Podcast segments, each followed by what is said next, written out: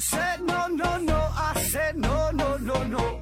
You say take me home, I said no, Perignon. You said no no no, I said no no no no, no no no no.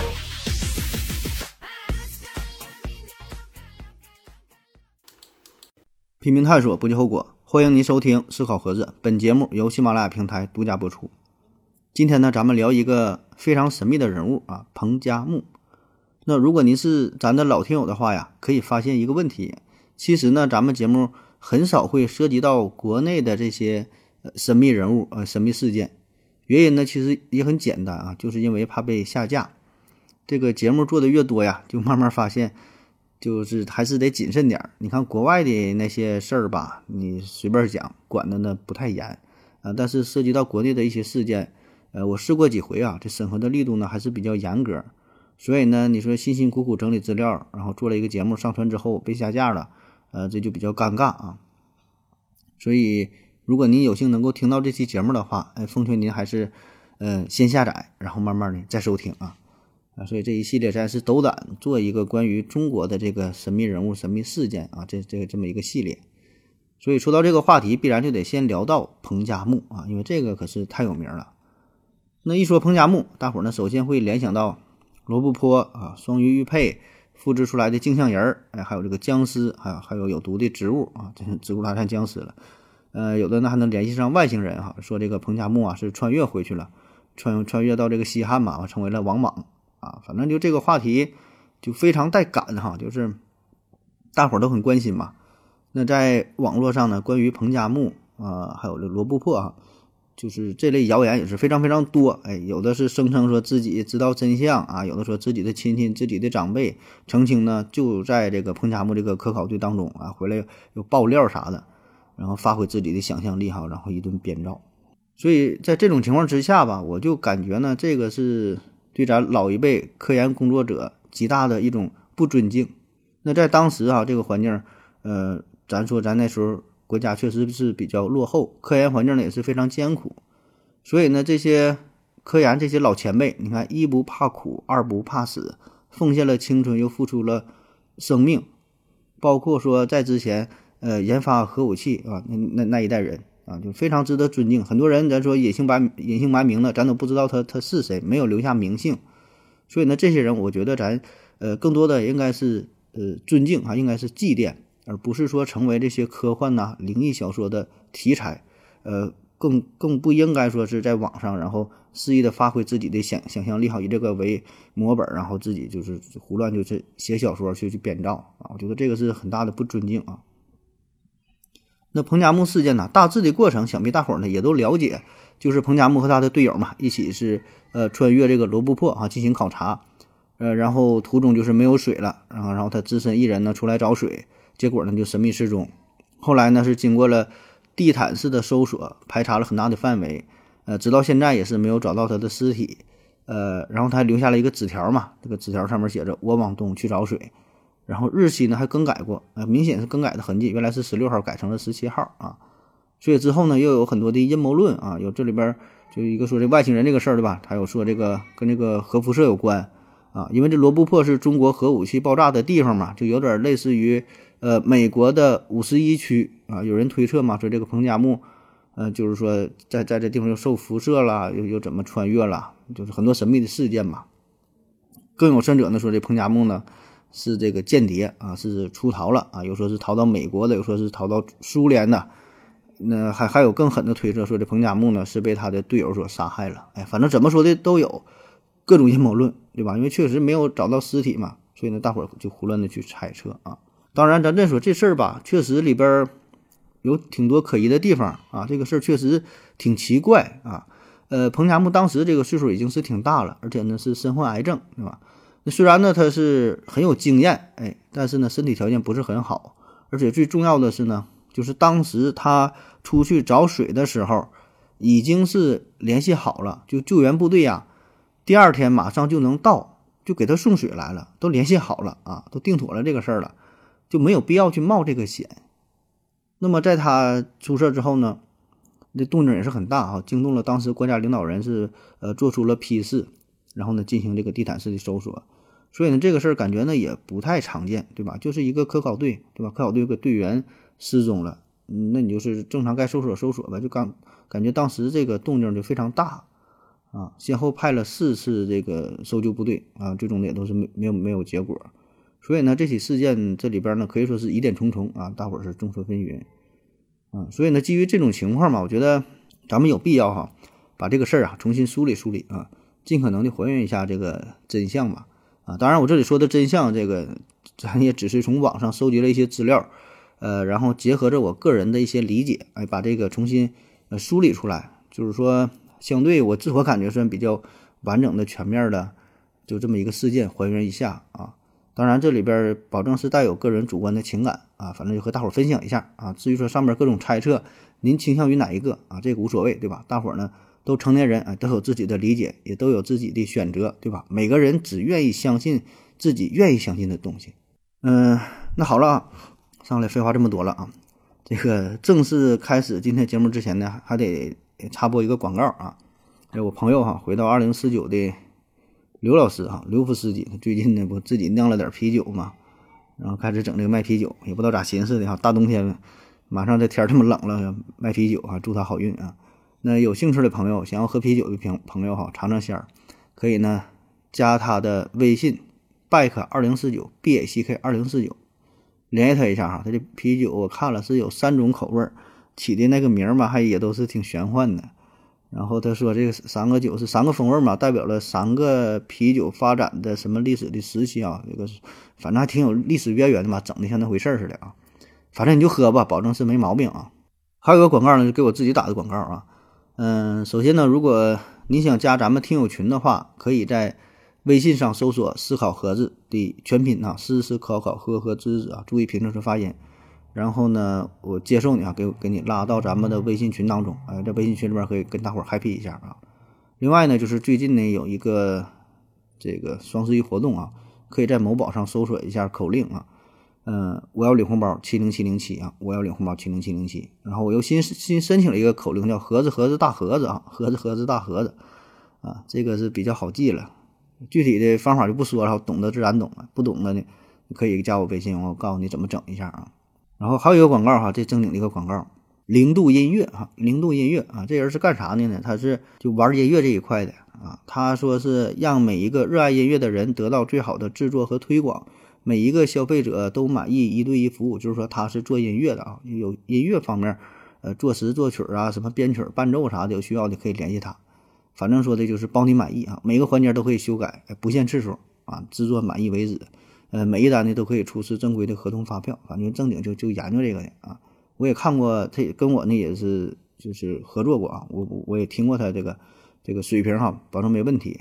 然后具体的价格你可以联系他一下。反正保证是，呃，便宜啊！你就谈一谈呗，有需要就联系一下啊。可以在某宝上搜索“零度音乐工作室”，零度啊，零度，就是零啊，冰水变成冰哈，零度工作音乐室。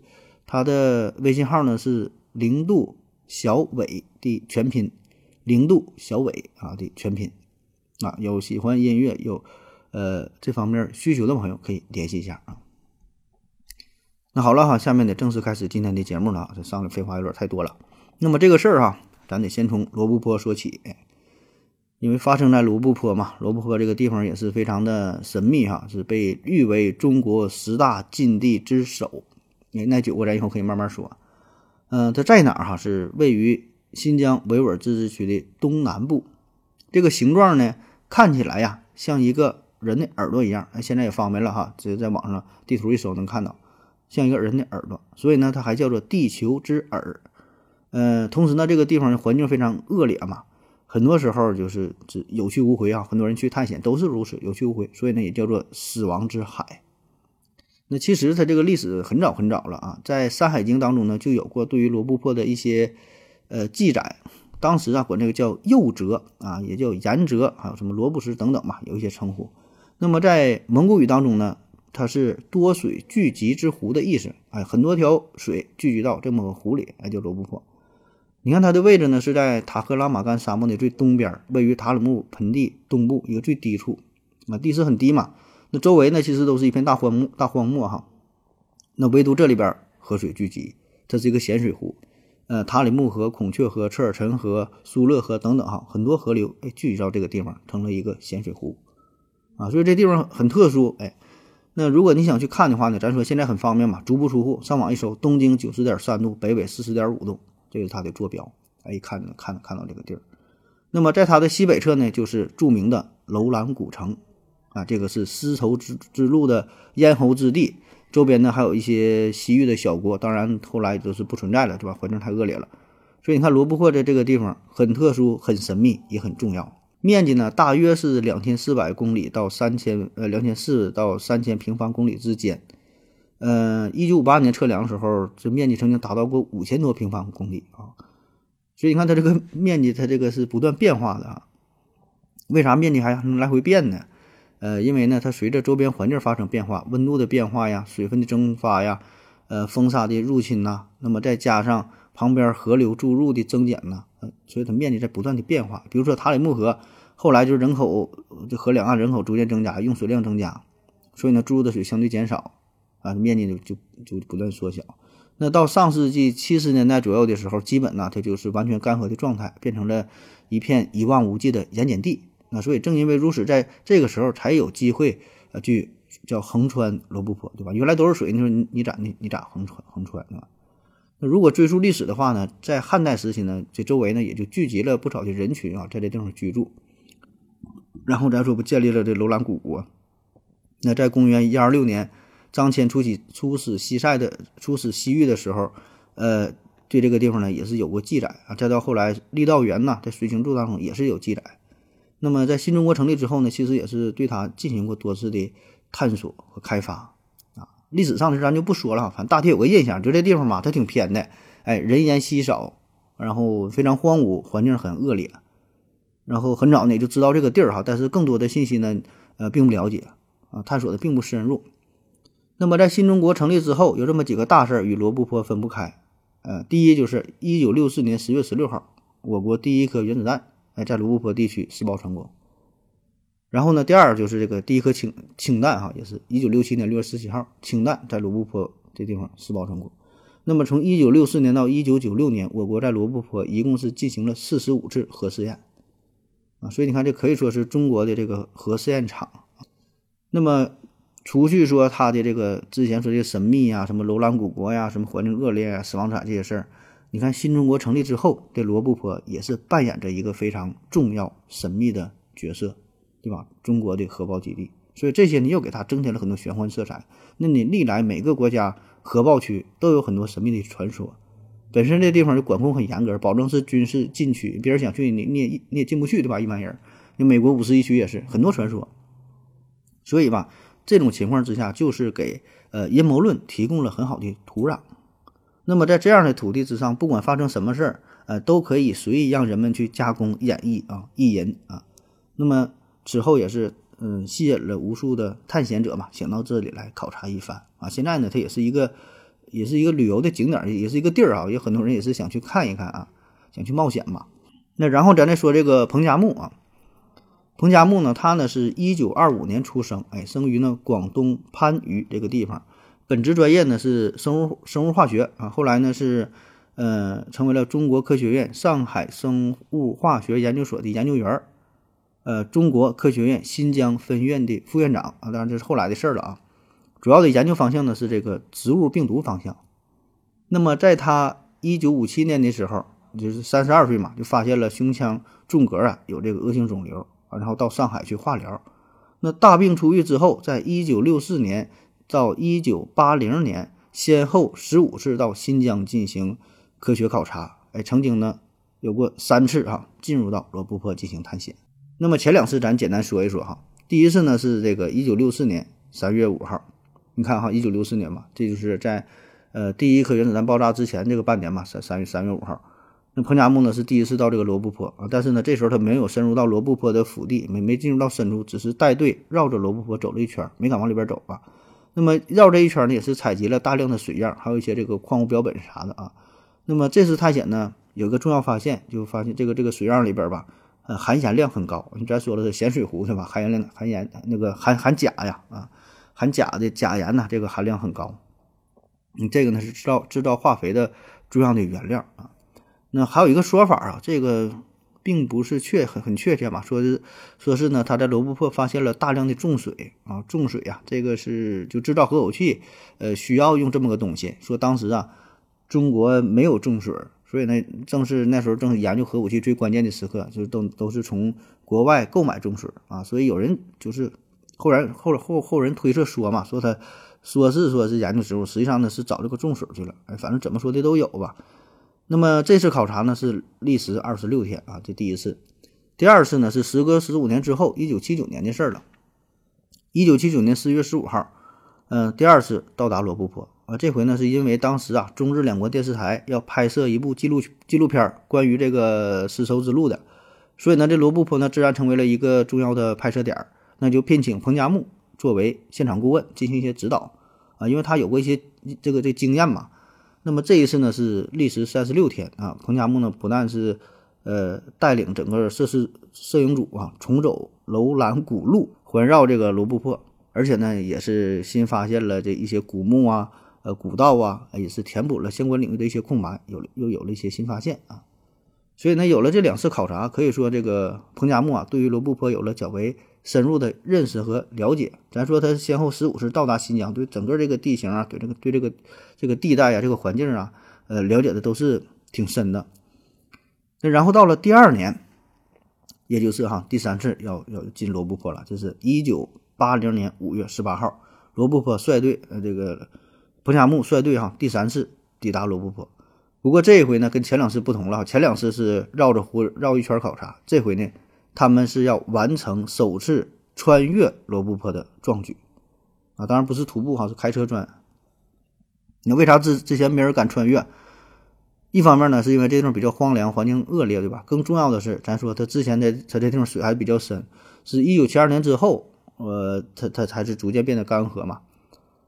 那么这次穿越呢，过程呢是比较顺利哈，是从五月八号到。六月五号，历时二十八天，这个长途的跋涉真就完成了这次壮举啊！成功的穿越了长达四百五十公里的死亡地带，那么采集了大量的矿物化石啊，收集了很多第一手的这个什么科学资料啊。那么在六月五号到达了米兰农场啊，米兰米兰农场这次相当于呃罗布泊旁边这么一个中转站休息区，哎，一个地方到这里就可以休息一下了。那本来呢，这次行动就已经画上了一个完美的句号，就完事儿了，对吧？哎，就在这个时候，彭加木有一个大胆的想法，决定呢再次返回罗布泊，再穿一回。他想重新开辟一条穿越罗布泊的道路。那好了，哎，咱先休息一会儿。我要跟正南去尿尿，你要不要一起去啊？我也要去。哎，风姐。我要跟正南、阿呆一起去尿尿，你要不要一起去啊？嗯，好了，喝了口水回来，咱们继续聊。嗯，咱说啊，他经过了简单的调整之后，六月十一号，彭加木带队啊，一共九个人，决定呢从这个米兰农场出发，哎，沿着这个古代丝绸之路的南线，哎，再次横穿罗布泊，然后呢，通过这个敦煌转到。这个乌鲁乌鲁木齐，这么个计划。那么这个队伍当中啊，彭加木自然是队长啊。下边呢有一些植物学家、动物学家啊、化学家，呃，还有这个水文学家。一共呢是三辆车啊，一个呢是二幺二五座的吉普，这个是主要坐人的；一个呢是八座的二幺二啊，是拉人拉这个呃电台设备的；还有一个呢是前苏联嗯 GAS 六三。啊，这就是老式的那种那种大卡车，主要呢是负责拉水、拉汽油的。哎，这么三辆车，九个人儿。那这里边需要说一句啊，就是除了坐人的那个吉普车吧，当时另外这另外这两台车都是严重的超载，所以呢，在出发之前吧，呃，司机和这个彭加木啊就有一些摩擦。这司机考虑的是安全的问题，而彭加木呢，主要考虑的是科研的问题。他一样东西呢也扔不下。最后呢，说来说去啊，这司机呢算是勉强答应。那其实这个时候吧，嗯，大伙儿呢就就并不是特别愿意说再这么去冒险，因为咱说了嘛，这不是刚刚已经完成了一次壮举，取得了一场胜利，对吧？没有必要再冒险。而彭加木的想法呢很简单，他就觉得，既然来已经来了，对吧？趁着这股这这股子热情，趁着这股劲儿啊，而且呢，罗布泊的东南部从来没有考察过，哎，是一个呃，可以说是一个无人区哈，根本没人去过。他呢想扩大这个考察的结果，那其实大伙儿都不愿意啊，特别再说这三个司机，这都都不爱去。那么这个整个这队伍可以说就是彭加木一个人嘛，他在坚持啊，最后呢。嗯，达成了一个最基本的原则，就是说呢，咱出发哈，一路向前走。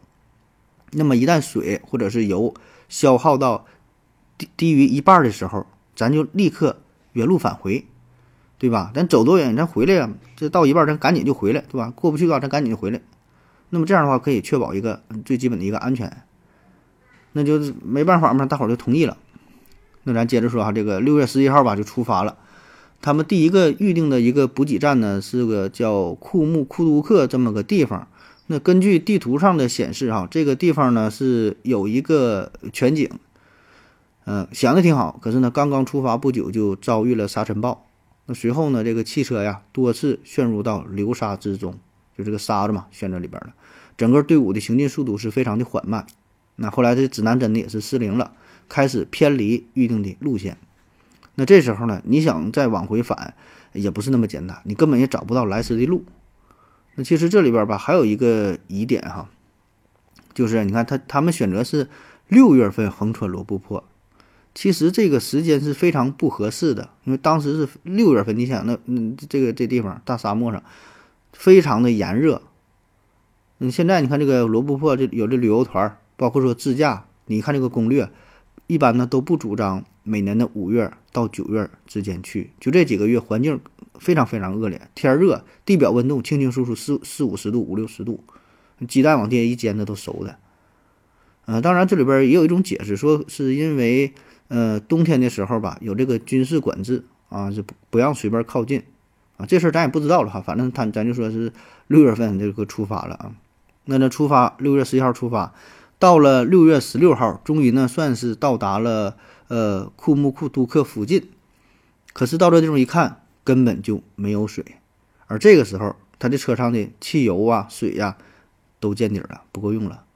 然后咱说队伍当中有这个水文专家嘛，简单的勘探了一下，一看这个地形，一看这个这个周围结构啥的，说这地方啊，基本是不太可能有水。那么地图上这个标注这个，呃，要不就是说标注的错误，要么就是说原来呀有水。但是那个时候比较落后，地图也不可能实时更新，就是这个水井啊早已被风沙吞噬了，现在早就没有了。而此时呢，距离终点啊还有四百多公里的路程，你想走保证是不行了，这个水和这个油都不够，你想回去也回不去了。那么现在哈，考虑的问题就是保命要紧啊，赶紧找水。那么在十六号的下午，大伙儿呢就分头行动，哎，出去找水。当然也不敢走太远，对吧？就是围绕着这么一个很小的区域呗。可问题是，你想在这种地方找到水，那是比登天还难。大家呢都是一无所获。当天晚上，彭加木给大伙儿召集过来，简单的开了个会，就研究一下如何应对眼前的困难，下一步怎么办。那其实这事儿也没啥可讨论的，那无非就是两种方案。第一，就是大家呢。还是自行去找水，对吧？今天晚上休息一下，那第二天再去找呗。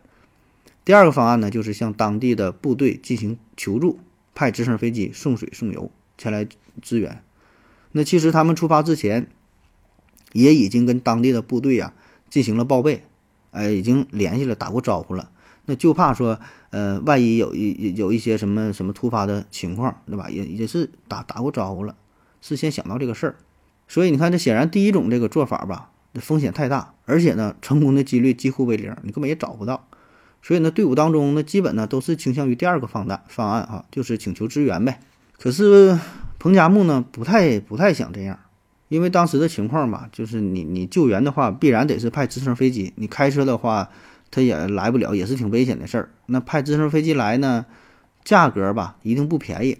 我查的资料哈，有显示说，呃，起码得七千元啊。咱现在说七千元可能不叫个事儿，可是，在当时啊，不是小数目，我可能顶可能顶个不止不止七万，这咱不知道哈。反正说的也是得花不少钱。那么在彭加木心中吧，他觉得，嗯，这就是有点浪费国家的资源。所以呢，他还是想凭借着自身的能力哈，自己解决这个问题。那据说当天晚上，呃，队员之间呢发生了一些争执啊，毕竟这是性命关天的大事儿，对吧？因为咱之前也说了，这队伍之间一开始就有一些摩擦。那最后呢，是少数服从多数，彭加木同意给当地的驻军部队发出求救信号。那么，并且呢，亲自是起草了电文，说，呃，我们今天啊已经到达了库鲁库多克以西大约十公里这个地方，我们现在是缺油缺水，请紧急支援油三百公斤，水五百公斤。现有的水只能维持到十八号，呃，请转告乌市捕获一头小骆驼。啊，前面这个能听明白哈，最后整一句怎么请转告乌市捕获一头小骆驼，这个听着就有点奇怪了，怎么抓了个小骆驼？这这这事儿怎么还还还向上面报告一下？所以呢，后来很多网友啊也是怀疑啊，说这句话是一个暗号，哎，怀疑说捕获小骆驼呀是就是有了重大的发现。啊，但这就是后人演绎了哈，这个在咱一会儿最后再再再讨论啊。那么说到了第二天上午九点钟，哎，就收到了当地驻军七二零基地的回复，同意为这个科考队提供援助。二话没说啊，你这救援来吧，你马上你就同意了。呃，当然这里边其实彭加木他写的那个那个那个发的那电文吧，写的不对哈，那那个地名吧，并不是库鲁库多克，应该是库木库都克啊，可能是发音的原因还是啥的。反正这个救援部队一看呢，就知道这个意思了啊，于是呢就决定派这个直升飞机，哎，先送五百公斤水啊，然后呢再还有必要的些生存物资，陆陆续续的都给你送来。同时呢，让这个科考队员呢把具体的位置发过来，哎，告诉他们原地待命，就别瞎走了。那大伙儿一收到这个信息，心里就有底儿了，对吧？非常开心，连忙回信说自报了一下自己的坐标大概的位置，然后那边回去说好，哎，咱十八号就能抵达。那大伙儿都很高兴，对吧？那就等着吧。起码说的再熬一天也不至于渴死啊！可是呢，就在这个时候，彭加木他还是不死心，还是想要自己去找水啊！当然，具体他心里是怎么想的，咱们并不知道哈。嗯，那我们可以胡乱揣测一下吧。一方面呢，可能是因为咱说这是老一辈的科研工作者，对吧？在新疆打拼了这么多年啊，有过两次这个罗布泊探险的经验，有过十五次新疆这个考察这个经验。有一股子不服输的精神，对吧？咱又咱说的不想给国家添麻烦，尽可能的节约资金，是吧？而且咱说他第三次来了，他有这经验，他他觉得应该可以呀，啊，那么可能咱说哈，就是等待救援嘛，这个事儿可能还有点觉得丢脸，有点不好意思啊。当然这咱瞎猜啊。那么再加上啊，咱说他到的这个地方不叫库鲁库多克嘛，这是意思就是这个沙井啊，沙井啊，翻译过来是沙井的意思，也就意味着这个地方原来是有水的。那么他第二次到这个罗布泊就拍摄大型纪录片的时候呢，也听过剧组的人聊过，说这附近呢有个红石井，哎，红石井这一带呢也有水。而更为重要的是呢，他也想，如果说我能在这地方发现宝贵的水源地的话，那么这个呢也可以为今后在罗布泊考察提供极大的方便，对吧？咱们就又相当于找到一个大本营了嘛。啊，当然这些都是后人的分析啊，具体的他的这个心里是怎么想的，呃，咱也不知道。反正当时彭加木就是想找水。而且呢，仍然不断的动员大家说：“咱一起去找。”可大伙儿就觉得：“哎呀，咱就别折腾了，对吧？老老实实在这待一天，毕竟安全第一。你这环境多么恶劣呀，对吧？不是说你说怕死是没有必要冒这个险。据说呢，又发生了一些争执啊。那无奈彭加木只能作罢。哎，可是大大，可是大家呢万万没想到哈，彭加木呢竟然自己悄悄的就去找水了。所以呢，当年。这个彭加木碰到这种情况，就是说水没了啊，但是胜利就在眼前，对吧？有点说功亏一篑的感觉，所以呢，就做出了一个科考队员，特别是作为一个领导啊，当时最不应该做的事儿就是一个人出出去冒险，对吧？这个是一个兵家之大忌，是吧？一个最基本的原则，你这种情况不可能不应该自己自己出来。那么咱说就是在十七号下午一点钟左右。啊，咱们说十七号是上午九点钟收到的，呃，当地驻军部队的这个回信嘛，说说同意来救援了。那么十七号下午一点钟左右，科考队员里的这一名司机呀，无意中在一本地图册上发现了彭加木留下的纸条。这时候大伙儿才意识到，哎，彭加木当天上午十点半就已经独自去找水了。你看九点钟收到的回复，十点半他还去找水，他明明知道说有救援，他还去找水。而这这天这个情况吧，是嗯非常这个环境啊，嗯气温也是非常高，环境很恶劣啊。他是留着纸条，说是十点落款写的十点半哈，他是出发的。那当天四点钟左右，呃，离这个彭加木出发五六个小时了，还没回来。而当天这个环境气温最高达到五十二度啊。那么当天下午三点钟，还刮刮起了大风，漫天的黄沙，大伙儿自然非常着急呀，决定呢利用车上仅剩的这么一点汽油，呃，开车啊往东去寻找彭加木。可是呢，一直找到半夜的两点钟，也没有。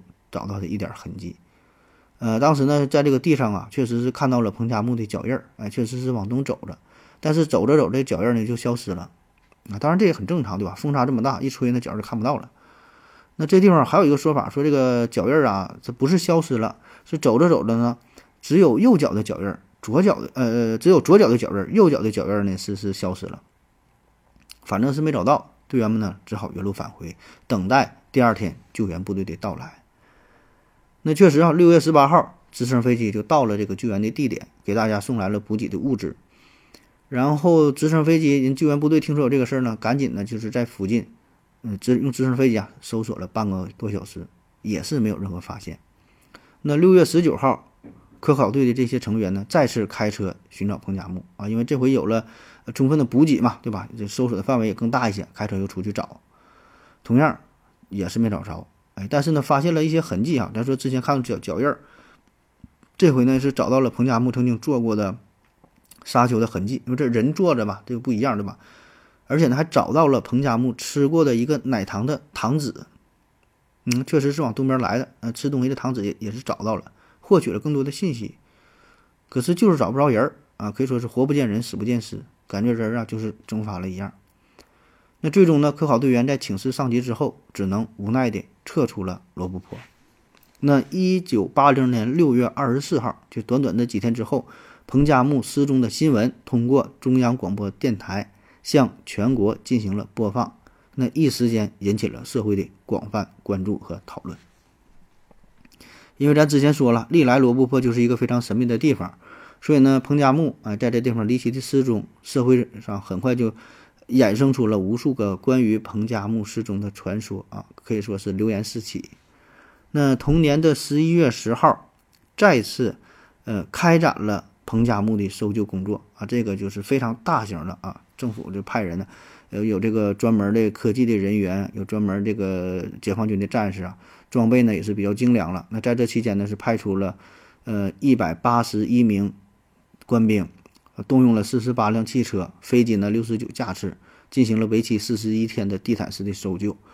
呃，整个这个范围呢达到四百多平方公里，可是呢仍然没有一点结果。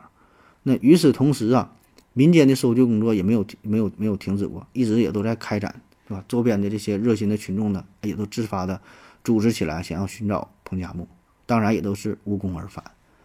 那多年之后，就包括说在二零零五年、二零零七年仍然有人就不死心嘛，还想去寻找一下啊，也是确实在这个罗布泊在这附近呢，也是发现了两具干尸啊。但后来经过鉴定呢，嗯，排除了是彭加木的可能啊。所以呢，这个就是让彭加木这起事件是披上了更多的神秘色彩。那么近年来呢，关于他传说的各种谣言呐啊，各种说法呢，呃，也是传的越来越多。特别是互联网普及之后，对吧？很多人不断的加工演绎。然后所谓的爆料，哎，只能是弄的就是更加混淆是非。那好了哈，大概的事情啊就是这样，哎，才算是说，呃，重新还原了一下这个故事的梗概。呃，有兴趣的朋友呢，也可以看一下电影，啊，就就就是关于彭加木有这么一个电影，呃，我我我看了，我觉得拍的就挺好的，挺挺挺真实的啊，挺写实的。那么说完这个事件呢，咱们下面呢说说这么几个与之有关的神秘话题呀。第一个哈最有名的也是大伙儿最关心的，就是双鱼玉佩。双鱼玉佩，呃，传说呀，双鱼玉佩这是一个上古神物，嗯，它有啥功能呢？就可以无限的镜像复制，啊，就是有点类似于咱说的三 D 打印一样，但这个东西更厉害啊，就玉佩啊，给你复制出来。为啥叫双鱼玉佩？一种说法呢是这个玉佩的造型就是双鱼，哎，两条鱼，说这两个鱼呢是头尾相连这么一个形象。还有一种说法呢，是源于这么一个实验吧，这是就他这个出名就是因为一个实验，说当时发现这个玉佩的时候，用这玉佩做了一个实验，拿一盆水，这水里呢有一条鱼，旁边呢准备着一个空的盆，里边倒上水，然后呢把这个玉佩啊放在有鱼的这个水盆当中，哎，马上见证奇迹的时刻到了哈，旁边这个空盆里边出现了复制出来的就跟这个鱼一样的一条鱼，俩鱼长得是一毛一样。更神奇的是呢，如果你把先头原来这条鱼给杀死了，被复制出来的那条鱼也会莫名其妙的跟着死去啊。呃，也有说法不是马上死，还有七小时的延迟啊。你给这个杀了，过七个点，那个鱼哎跟着死。然后死了之后吧，你把这个鱼解剖一看，这两条鱼的内脏的位置是完全相反的啊。咱就说这外表看着一模一样，但实际上里边是不一样，这是是是这种对称的结构啊，有点像这个照镜子一样。所以呢，这个。双鱼玉佩由此得名，不整出两条鱼嘛？啊，当然了，这个双鱼玉佩既然它能复制鱼，就还能复制人啊！而且复制出来的人也是镜像人，就是复制出来这个人的心脏都是长右边啊，跟那个正常人是这就反过来的啊。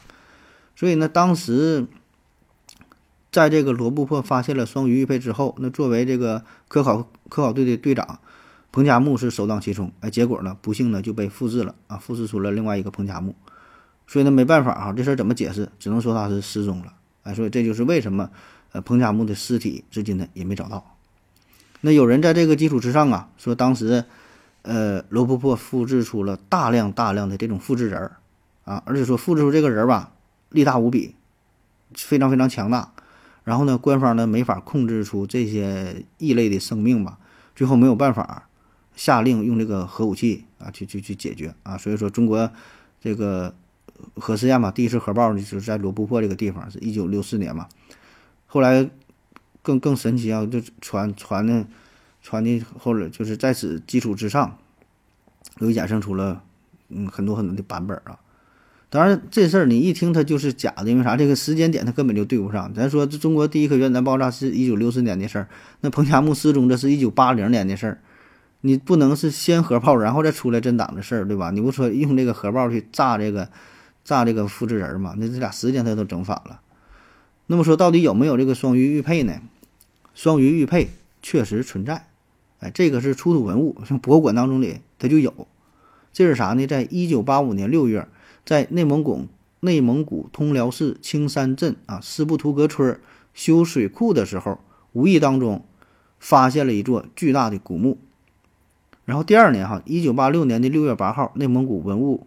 考古研究所派来了考古人员，对这个古墓进行了发掘研究。一看呢，这是一个辽代的皇室的，呃，一个一个一个墓穴。那么在这次发掘过程当中呢，就出土了各种文物，啊，其中就包括双鱼玉佩，而且还不是一个哈，这是双鱼佩，这一共两组四件儿，现在就藏在内蒙古的博物馆当中。那么根据后来哈发表的。辽陈国公啊，辽陈国公主驸马合葬墓发掘简报啊，反正就这么一个书吧。这里边的描述说，这个双鱼玉佩两组饰件均为自玉立雕，就就不会断句了。这是均为自玉立雕，一组鱼身弯曲，另一组鱼身扁平，鱼嘴穿孔啊，内系金链，呃，玉雕长六到六点四厘米，金链长三点五到四厘米。哎，反正就是。挺普通这么个造型，一看着就跟那个地摊摆那个钥匙链似的，做工也谈不上什么精美啊，也不像咱们想象中的艳阳鱼的形象，什么头尾相连，不是啊，就是很普通的一个小鱼的形象。而且当时就是出土这么个文物这么个事儿，根本就没有人在意啊，就这根本因为这个东西它从这个学术价值上来说吧，咱说也不算怎么特别特特别特别特别什么什么值钱，什么研究价值如何说，根本就没人在意啊。所以呢，你看这个事儿，这就是说，这个双鱼玉佩它出土的时间应该是一九八六年，而彭加木失踪时间是一九八零年。彭加木是先失踪的，然后出土的这个双鱼玉佩，在此之前根本就没有双鱼玉佩这个这个名儿，没有这个东西，所以这两个事儿的时间它也是对不上啊，这根本就没有一毛钱关系。那么为啥现在说在网上一说这个彭加木，一说罗布泊啊，都会联系到双鱼玉佩啊？这事儿哪来的呢？哎，就是源于这个互联网，源于互联网。最早呢是来自于这个天涯社区啊，可能现在很多人都没听过天涯了，这个是挺，确实是这玩意儿算是暴露年龄的问题哈。呃，天涯这可以说是中国社交网络是当时的执牛耳者啊，当时这个天涯社区，然后猫扑啊，西施胡同啊，后来是人人网，再后来才是百百度贴吧啊，你看百度贴吧现在都都差了，所以这是很有年代感的事儿了，到现在起码得多得说得我感觉得十多年。小二十年估计得有了哈，就是有很多咱现在听的有名的小说啊，最早呢都是在天涯上连载的，像这个《明朝那些事儿》好像就是天最开始在天涯，还有这《鬼吹灯》好像最开始都是在天涯火的啊。那么咱说这个双鱼玉佩啊，这是在二零零九年六月，呃，天涯呃上面有一个网友呢在呃连蓬鬼话这种板块啊发表了一个文章，你听这个板块莲蓬鬼话啊，这里边。呃，可以说都是一些什么都市传说呀，什么都市怪谈呐，呃，自己写的、编的、想的、听说的各种传闻，哎，乱七八糟的，没有什么正经东西。那在这个板块上呢，发表了一篇有网友发表一篇文章，叫做《中国有没有调查呃异事件的官方机构》，有这么一个帖子。然后呢，就有人聊到了彭加木这个事儿。呃，对于这些这这个这个事件嘛，当时很多网友也是提出了各种假设啊，就说为什么消失了，对吧？有人有就各种猜测嘛，就说外星人呐，有说是间谍的，也有说就是被沙子盖着了，对吧？呃，也有说怎么怎么的，各种猜测都有。但是呢，一直都没有提到双鱼玉佩啊。你看，这是二零零九年六月份的帖子吧？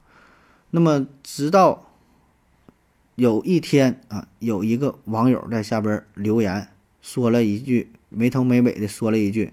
你要是讲到和双鱼玉佩有关的事儿，我就掐死你！啊，他这话说的有点奇怪哈，没有没有原因，也没没没有什么，上来就整了这么一句话。哎，这个呢是双鱼玉佩这个词儿啊，第一次出现在网络上，跟这个彭加木事件联系在一起。那也不知道他这个留言是有意的呀，还是说是开玩笑啊，还是说怎么地呀？哎，反正就这么一句话，这个这没头没脑的这么一句话。调动了大伙儿的好奇心啊！你再说双玉佩这事儿，我掐死你啊！然后大伙儿就好奇，这玩意儿到底咋回事儿？这里边有什么秘密吗？哎，就很好奇嘛。那没过几天，这个事儿啊，就在整个板块传开了，哎，慢慢的就在网络上传开了。接着呢，大伙儿就开始意淫啊，说这个双玉佩是是是什么复制人儿啊？时空穿梭、平行宇宙啊，什么量子纠缠、双缝干涉啥的都能联系上。所以当时这双玉佩就成为了一个网络上爆火的大 IP。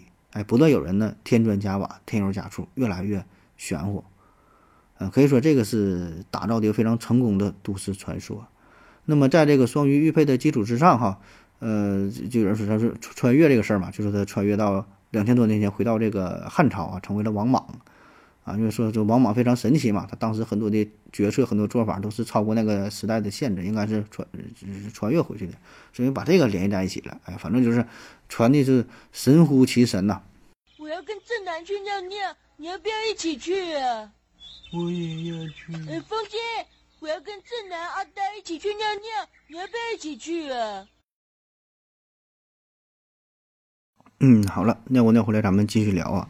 刚才这尿来的比较仓促，嗯，咱接着说啊，说这个刚才说到哪双鱼玉佩啊，嗯，那还有一个传说吧，这可以往硬往上联系，说是有这个叫千年僵尸病毒，呃，说在罗布泊地区呢发现了一种叫千年僵尸的病毒，呃，理由呢就是说为啥你看派的这个队伍吧，这里边你看有生物化学专家。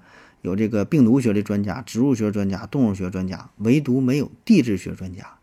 哎，这个就很奇怪啊，因为你这个卢布泊地区，它是以这地形吧，它的地质这玩意儿比较特殊啊，你起码应该有个地质学专家才对呀。所以呢，就有人怀疑啊，这次科考的这个真实目的啊，并不纯正啊。嗯，说这地方呢曾经出现过僵尸事件，然后说这个人啊，如果被僵尸咬了之后，哎，有的呢就会疯，有的就会死啊。就是就是没死的活下来的也疯了，呃，像像这个什么猛鬼附身一样，一顿奔跑啊，嘶吼啊，也不知疲倦，最后呢就跑的筋疲力尽，最后就跑死拉倒。然后国家这个神秘机构呢就启动了这个调查的任务，然后就去这化验嘛，就说发现这些僵尸这个体内啊有一种毒素啊，说这个胃里边呢还残留了某种植物啊，说这个是这个植物是是是什么染上这个毒啊，变成僵尸了。所以呢，就派出了植物学专家啊，然后就去调查这个事儿，啊，而且更诡异的是呢，说这些僵尸啊，这个心脏都长在右边啊，说这个都是镜像人啊，这跟正常人不一样，又和刚才双玉佩又不怎么又联系上了，反正这里边就说的这个乱七八糟的吧，这这这也没有什么逻辑性。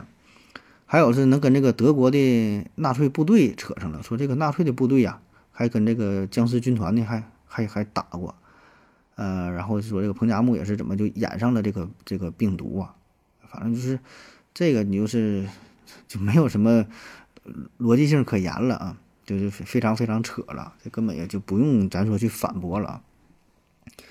那至于说这个科考队当中确实是没有专门的地质学家，我觉得这个也正常啊，因为每次科考的任务吧，它重点并不一样啊，不可能说每个专业领域的人你全都带着，那这队伍也太庞大了。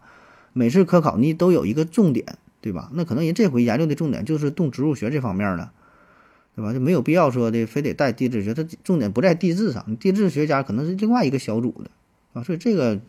不不至于说怎么就怀疑怎么怎么就觉得不对劲儿，很正常点事儿啊。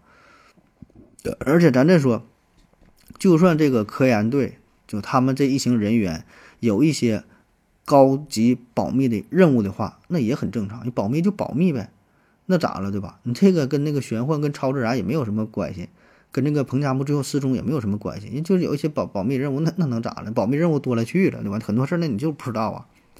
就咱咱退一万步说，就算说这个彭加木真的染上了什么这个未知病毒，呃，就是这个事儿，那你就实话实说吧，就说最后因公殉职了，那也就完事儿了，那反而很简单了，免得引起大伙儿去猜疑，对吧？所以这样做保证这反而会更麻烦呢。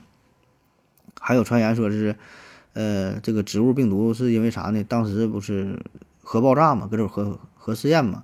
啊，有这核辐射，核辐射之后呢，这个植物变异啊，产生了什么植物病毒？啊，植物病病毒呢又传染给了人啊，所以呢，派人去当地调查。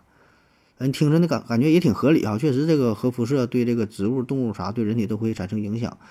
但是这里边有一个点，就是那个植物病毒，它怎么给传染？怎么能传染人呢？这植物病毒它传染人，就是动物和植物间的病毒，好像这不太可能互相传染啊。而且说你这个跟彭加木失踪，它也没有什么直接关系啊。反正就这这个这个传言啊，这些就是说的那叫一个热闹啊。呃，当然这里边吧，就是因为啥？这个彭加木，呃，随行人员呢有这么一个记载，说这个彭加木博士他呢在这个笔记本里边呢夹着一种植物的标本，就像是一个树叶一样，但这个树叶比较特殊哈，一半呢是被火烧焦了，另外一半呢是新鲜如初。具体是什么植物呢？不知道啊。有人猜测这是一个非常重要的科学发现，呃，然后呢说彭加木他是不相信其他这些队友嘛，就把这个标本呢就一直一直带着了，嗯，反正是说就是有人怀疑说这个植物是怎么怎么特殊啊，怎么怎么的，反正就是在此基础之上吧，哎，就就充分发挥自己的想想象力了啊。但我觉得说这个也不至于，你如果说就说因为这个怎么特殊哈或者怎么地的，那他。当时已经到达这个米兰农场了，已经完成这个任务了，对吧？他就可以直接带着这标本就就回去就完事了，何必还要再折腾一趟，再想要穿越罗布泊？他这个目的是啥？所以这俩好像没有什么联系啊。然后下一个说法就说这个叛逃说，就说这个彭加木他是啥呢？最后是叛逃了啊，是跑了啊。他留下纸条，说是往东找水。实际上呢，他是确实往往东走，但是呢，有人接应，哎，是这个苏联当时呢有飞机来把他给接走了，啊，因为啥？他当时离开的时候并没有带地图，反而呢是身上带着他非常重要的这个日记本，带着这个植物的标本，啊，所以你这个就很说不通，对吧？如果你要真要是找水的话，你理应应该是带着地图才对，标本应该是放在这个大本营当中。而且呢，在这个十六号的时候，科考队员呢杀了两只骆驼，呃，他后来不发那个信息不也说嘛，有个什么什么有骆驼这个事儿嘛，就当时确实很缺水，但是呢，并不缺食物啊，吃的东西有。而这个抓住这两只骆驼的话，你杀这个骆驼这个行为呢，也稍微有点奇怪。你不缺吃的，为什么还要杀骆驼呢？而且在沙漠上的骆驼很重要啊，你可以充当劳动力，可以充当这个运输的工具。而在他这个失踪前，再说发了一个那个那个信息，最后就提到什么，请转告转告巫师捕获一头小骆驼。而这种非常危急的情况之下，这么点小事儿，为什么还要上报一下？哎，所以嘛，就提到这个事儿，就说捕获骆驼，还有什么什么猎杀骆驼啊，什么这个事儿啊，并不是这么简单。这骆驼呢是一个代号，哎，是一种暗号，啊，就说他们有着特殊的任务，说这个任务啊已经完成了。所以呢，队伍当中的这些人员呐，这个成分呢并不单纯，所以发出的这个信号不只是给救援部队看的，是故意让苏联这边呢截获信息。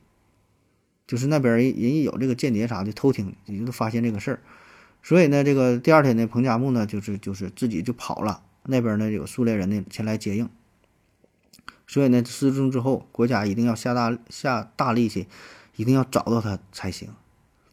那你要说这个网友的脑洞啊，也真是够大的哈，就是说这个彭加木能能能是个间谍被人接走了。你看，首先这个事儿吧，这个彭加木他手里边他没有什么联系的设备，没有什么定位的设备，他当时不像现在这么发达，他他他没有。咱说了，当时他是开这个车嘛，他这车有一个车专门是这个拉这个通讯设备的，有专门专人来负责，别人也不太会调试，而且都是老式的设备，哎，东西那体积非常大，都得在车上用，你也想拿着用，它也不方便。而且就算是在这个茫茫茫荒漠之上，你发出了信号。你飞机想定位找一个人，咱说吧，它也很难。它风沙这么大，看着人也不一定能看着。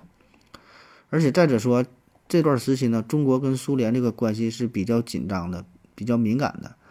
你这个直升飞机来救援的话，这直升飞机你说苏联来接应的话，它能才飞多高？直升飞机也就飞个五六千米高。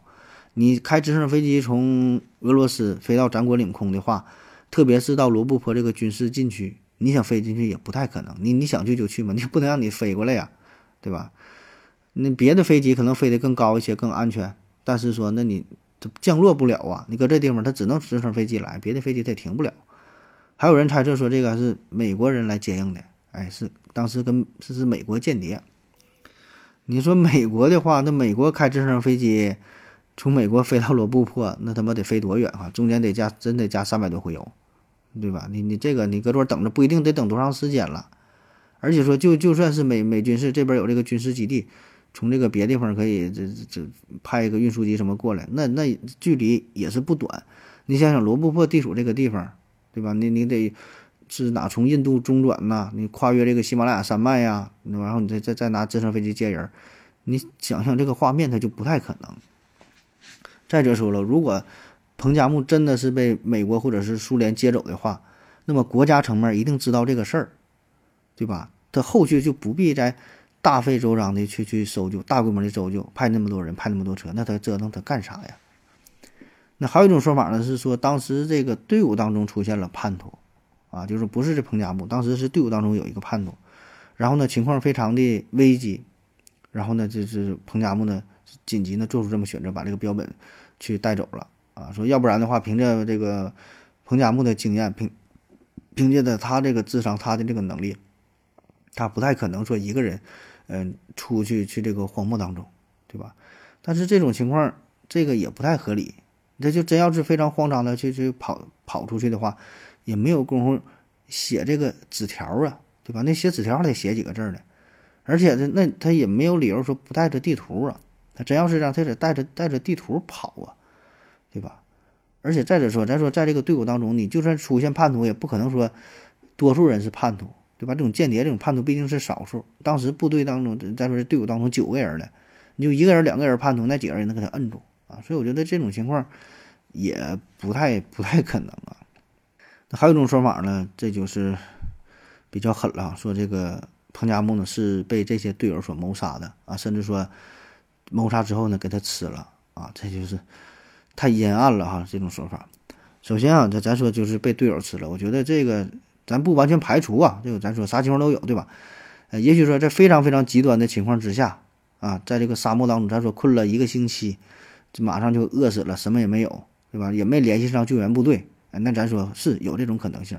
但当时的环境咱反复提到了，它并不缺食物，对吧？还有这还有骆驼肉呢，它并不缺吃的，而且咱说了已经联系完了，第二天救援部队他就来了。他联系好了，没到那么那么极端的情况。他吃什么人肉啊？他疯了，他吃人肉。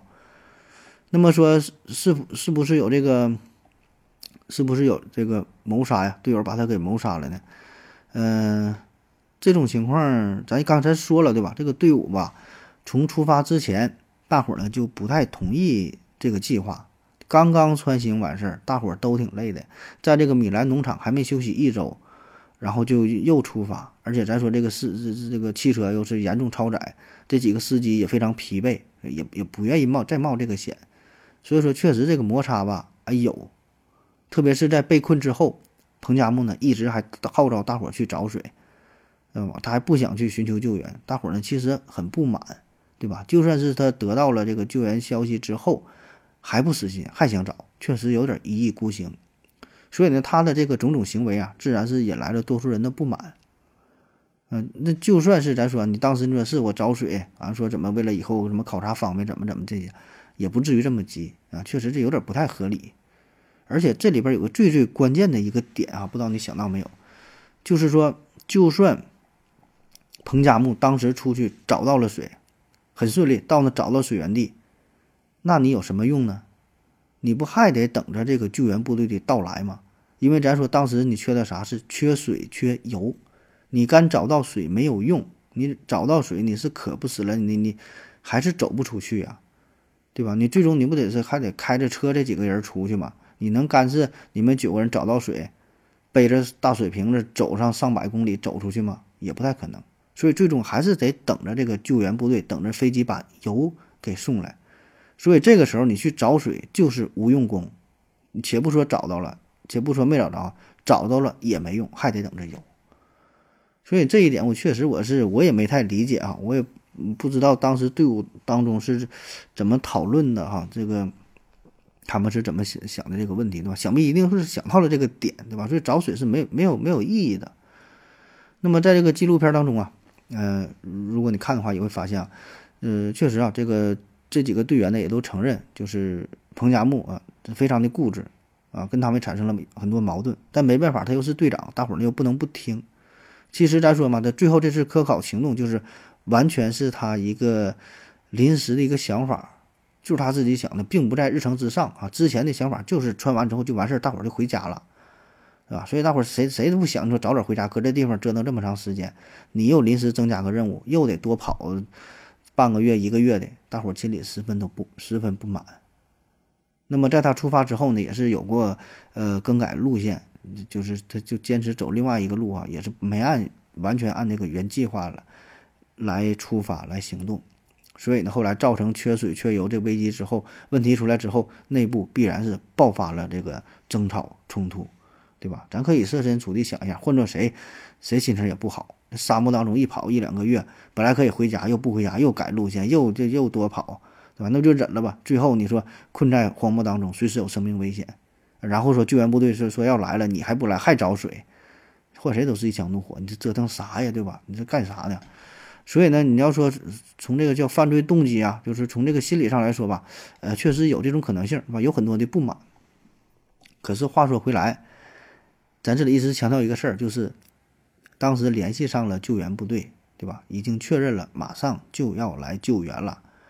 所以我觉得不满归不满，生气归生气，但是你说因为这个事儿起了杀心，嗯，也不太可能，对吧？而且咱说这些也都是嗯高级的知识分子，对吧？也你说你说这样的杀人，我感觉嗯也不太成立啊。而且咱这说这个队伍当中九个人的。一共九个人，你说让八个人一起做做这么一个事儿，能就这么说的这么一致吗？对吧？而且说就算做了之后，能一直坚守这个秘密，我觉得也不太现实。呃，然后最后一个关于这个纸条上的这个日期的问题啊，这个日期有一个更改嘛，十六号改的十七号啊，这个也是呃很大的一个疑点哈。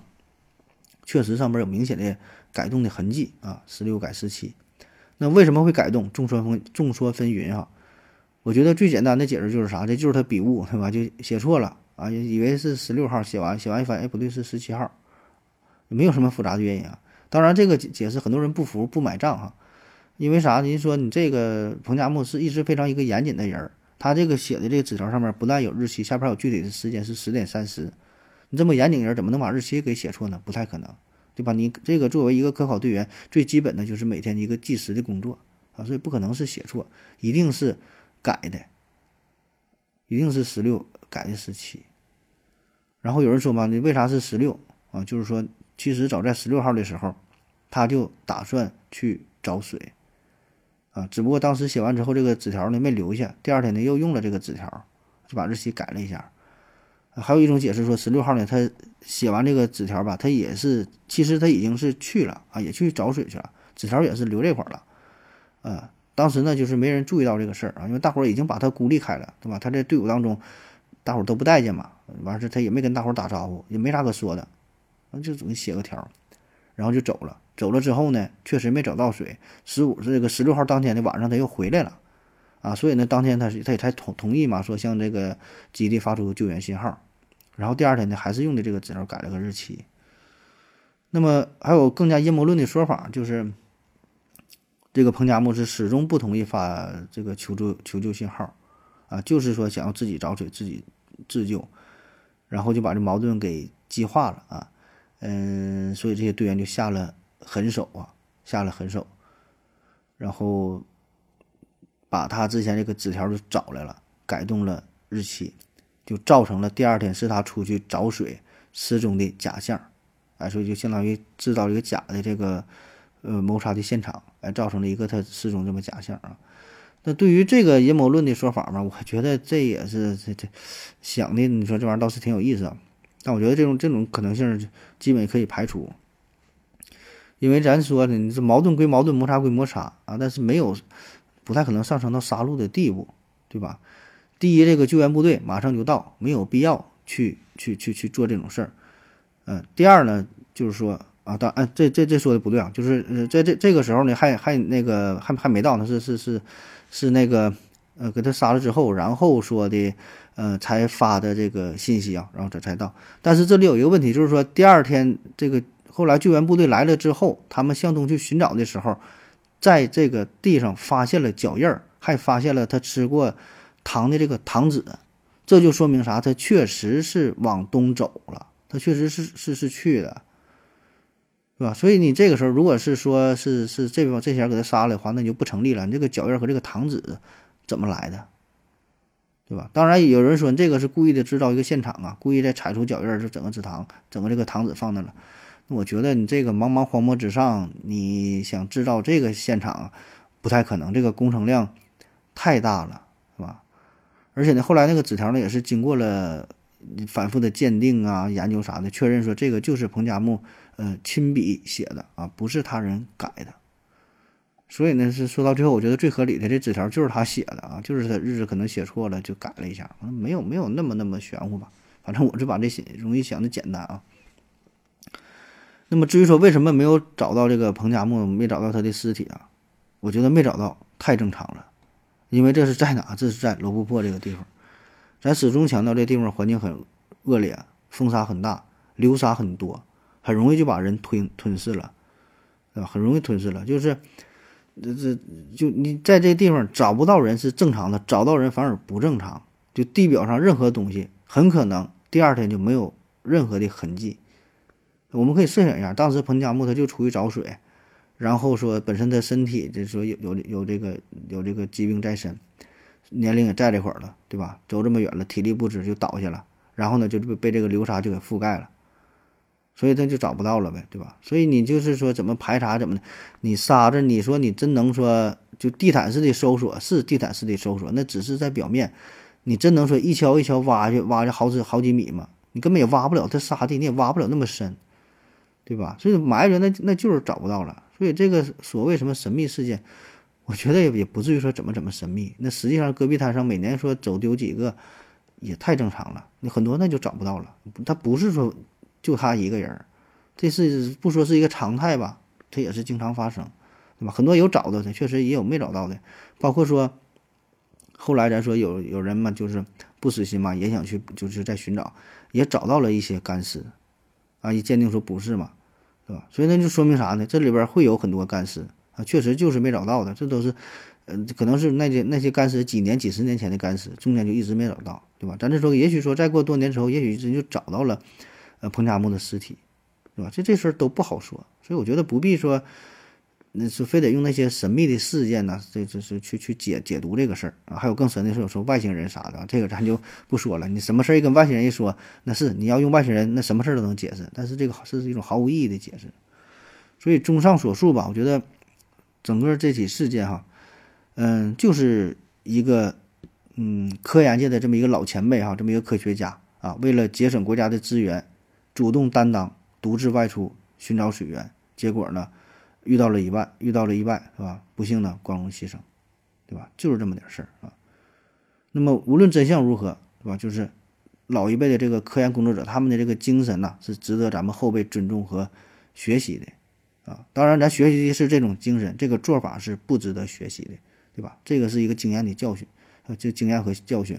不管你是在沙漠当中啊，还是说在什么各种紧急的情况吧，对吧？还是安全第一位。啊，特别是出去探险，像现在咱说驴友也很多，对吧？有这个爬山的，就喜欢去什么没没有人的地方啥的，然后最后呢，你还得是求救，哎，然后国家呢 派派人去救援。